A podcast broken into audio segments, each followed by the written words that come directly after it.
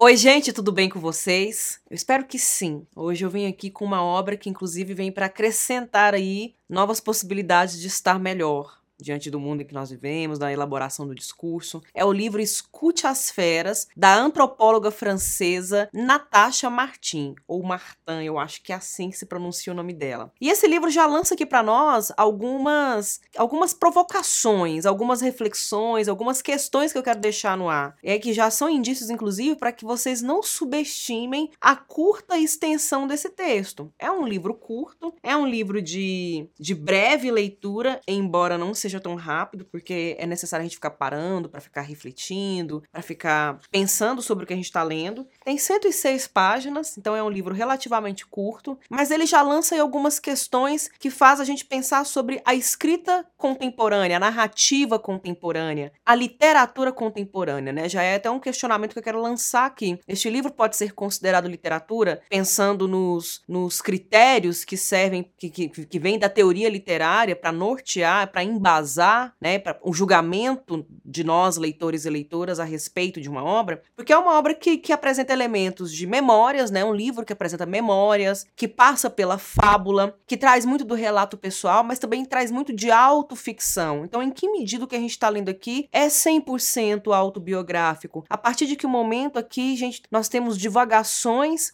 que enriquece o texto e que nos leva a propostas de reflexão para além dos incidentes. Antes de falar de fato da obra, é, convém falar um pouco sobre essa antropóloga que passou por esse incidente, né, um acontecimento muito traumático no ano de 2015. Ela estava na Sibéria fazendo um trabalho de campo e aí ela teve esse encontro terrível, tenebroso com o urso que levou um pedaço do rosto dela, levou um pedaço da mandíbula dela. Ela sobreviveu a isso e a partir daí, né, em 2015, então que ela passa por isso, ela passa pelo processo de, de reconstrução de si mesma, reconstrução física, reconstrução da sua face, mas também a reconstrução da sua subjetividade, né, a partir desse incidente. Ela é uma grande sobrevivente. Ela foi sucesso, né, virou um sucesso literário aí no ano de 2022, em que ela esteve na Flip, na Festa Literária de Paraty, e comentou um pouco, né, sobre a produção, a escrita dessa obra, mas também os possíveis sentidos desse acontecimento na vida dela, quais sentidos metafóricos, simbólicos simbólicos, alegóricos que esse incidente pode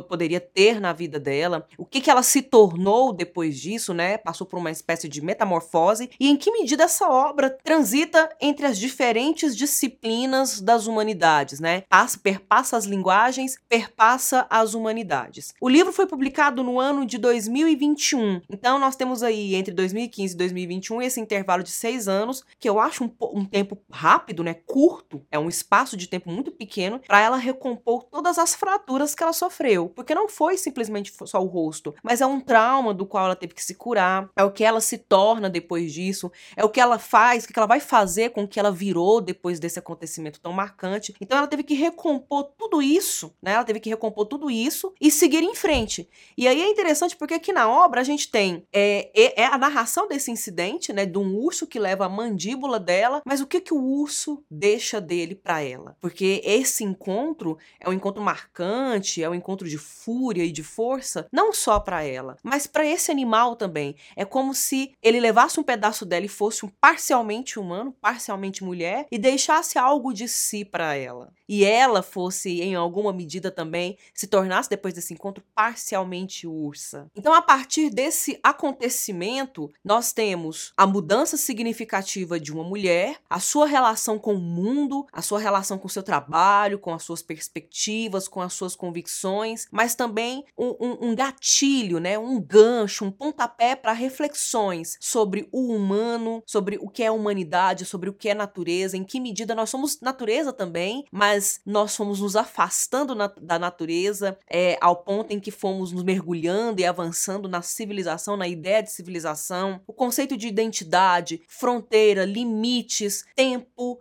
mito, história, passado, presente, ancestralidade, a reverberação, as reverberações do, da ancestralidade do passado em nós. E aí eu vou aproveitar, inclusive, para ler a resenha da editora. Essa obra foi publicada pela editora 34 na coleção Fábulas.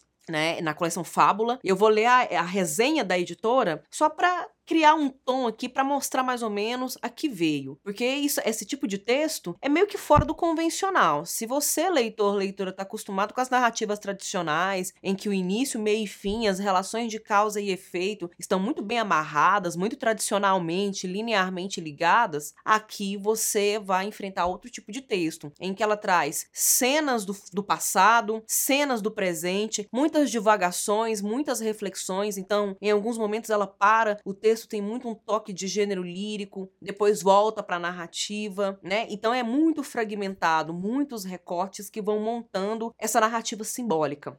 Vamos à resenha da editora. Nesse dia 25 de agosto de 2015, o acontecimento não é um urso ataca uma antropóloga francesa em algum lugar nas montanhas do Kamchatka. O acontecimento é um urso e uma mulher que se encontram e as fronteiras entre os mundos explodem. Não apenas os limites físicos entre um humano e um bicho que, ao se confrontarem, abrem fendas no corpo e na cabeça. É também o tempo do mito que encontra a realidade, o outrora que encontra o atual, o sonho que encontra o encarnado. A cena acontece nos dias de hoje, mas poderia muito bem ter ocorrido há mil anos. Então, essa aqui é a resenha da editora, da editora 34. Eu queria pensar essa narrativa porque é muito interessante é, refletir sobre a questão do sofrimento, a questão da experiência e do sofrimento, a dor, a experiência, o sofrimento para o eu são sempre muito mais marcantes porque o eu é capaz de é, só é capaz de vivenciar a própria experiência, né? A gente pode praticar alteridade, pode praticar empatia, pode fazer esse exercício de empatia e tentar se colocar no lugar do outro, mas nunca teremos a dimensão exata do que é ser o outro, do que é ser a outra pessoa. A gente sempre vai ter uma ideia muito próxima por um esforço de ficção do nosso pensamento. Então eu penso que essa obra ela, ela pode ser apropriada por nós nós justamente para refletir sobre isso. Em que medida esse acontecimento tão catastrófico, violento e pesado e pontual na vida dessa antropóloga pode simbolizar para nós, leitores e leitoras, né, de uma maneira alegórica, metafórica, certos leões simbólicos e ursos simbólicos,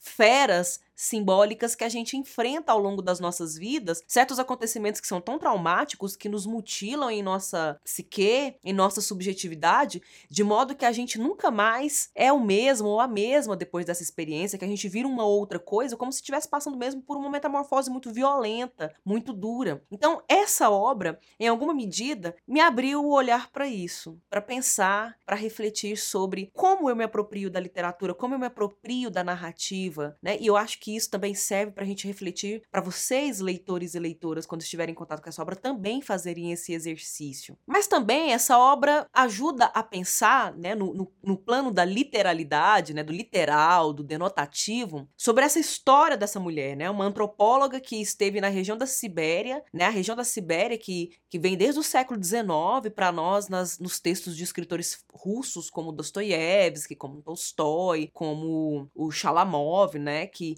fala dessa região tão difícil, né? Deserta, árida, mais fria, gelada. Então, o, o próprio, a própria condição climática e geográfica da região já remete a essas duras marcas no corpo físico e, portanto, na subjetividade. A relação dela com essas famílias que decidiram se afastar da Rússia pós-soviética, né? Resolveram viver nas florestas, né? povos muito ligados, famílias muito ligadas aos povos originários, muito ligados a tradições, né? A um saber, a uma sabedoria sabedoria da terra, telúrica, uma sabedoria popular. Inclusive, essa antropóloga, né, a Natasha, fez um fez alguns documentários, fez alguns vídeos entrevistando, mostrando essa permanência dela nas casas dessas famílias e ela menciona algumas dessas personagens importantes dentro do livro que foram pessoas que a acolheram, pessoas que de certo modo tentaram traduzir para ela a experiência que ela viveu é, e ela traz isso pro, pro texto dela, porque o que significa, o que, que é que serve de suporte para ela produzir essa obra? Não só essa experiência vivida, mas cadernos de anotações pessoais, diário de campo, diário diário de viagem, memórias, divagações. Inclusive, ela tinha anotados em alguns cadernos mais íntimos, como num diário, um diário pessoal, ela tinha alguns sonhos anotados. E ela conta que antes desse encontro com o urso, ela sonhava com situações muito hostis dentro da natureza, dentro da floresta, como se ela estivesse prenunciando esse urso. Então é nesse sentido que eu queria apontar para aquilo que eu estava falando ali atrás, sobre como esse urso, para Natasha ter sido literal, um urso de verdade, verdade, um urso de fato, mas para qualquer um, qualquer uma de nós pode ser um urso metafórico, um urso alegórico, é que,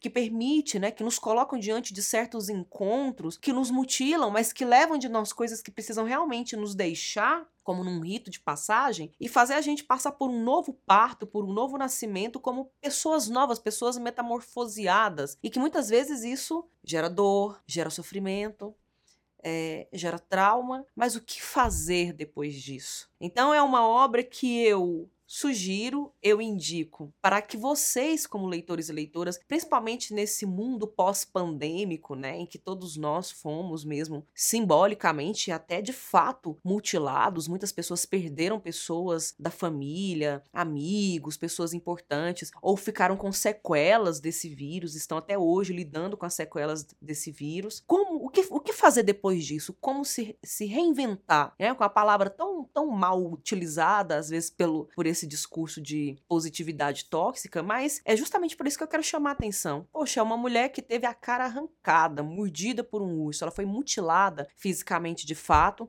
e ela transforma isso num, num, texto maravilhoso, num texto que realmente é, é, é, agradável e intenso, né? Por mais curta que seja, a gente não consegue ler numa sentada num dia só, porque é muito densa, é muito potente essa leitura. O que, que a gente vai fazer com esses encontros? O que, que a gente vai fazer com as feras dentro da gente que estão gritando? Porque nós somos natureza. Por mais que o progresso e a civilização tenham nos transformado nessa coisa mecânica e automática que a gente muitas vezes é no dia a dia, nós somos natureza ainda. Como nós vamos ouvir o chamado dessas feras gritando dentro de nós? Fica aí essa provocação. Eu comecei com uma provocação de caráter técnico, literário e termino com essa, de caráter existencial. Que essas leituras sirvam para as nossas vidas, porque os últimos anos não têm sido muito fáceis.